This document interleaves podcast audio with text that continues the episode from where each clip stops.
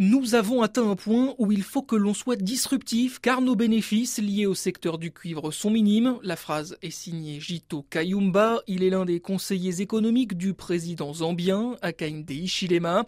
Alors, la Zambie veut désormais commercialiser elle-même une partie du cuivre extrait de son sol.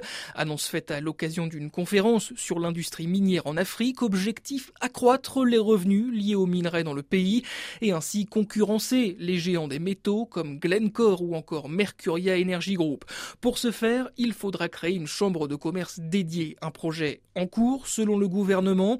La législation pourrait être prête dans les 3 à 6 mois prochains et 100 millions de dollars devraient y être consacrés. Parallèlement, la Zambie compte bien renégocier ses parts dans les différents projets. Pour le moment, l'État possède 10 à 20% de participation dans plusieurs mines, mais l'objectif est d'augmenter cette part dans les futurs accords. Le pays pourrait aussi choisir de recevoir directement des métaux au lieu de royalties de grandes compagnies minières.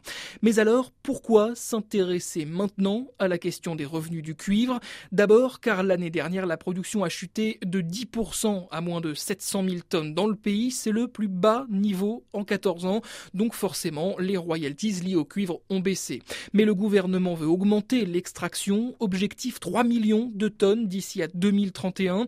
Le précieux métal pourrait ainsi s'avérer crucial pour l'État qui cherche à alléger le poids de sa dette. D'autant que les découvertes de cuivre continuent. En Zambie, ce lundi, le groupe Cobalt Metal a annoncé avoir décelé la plus grande mine du pays depuis un siècle.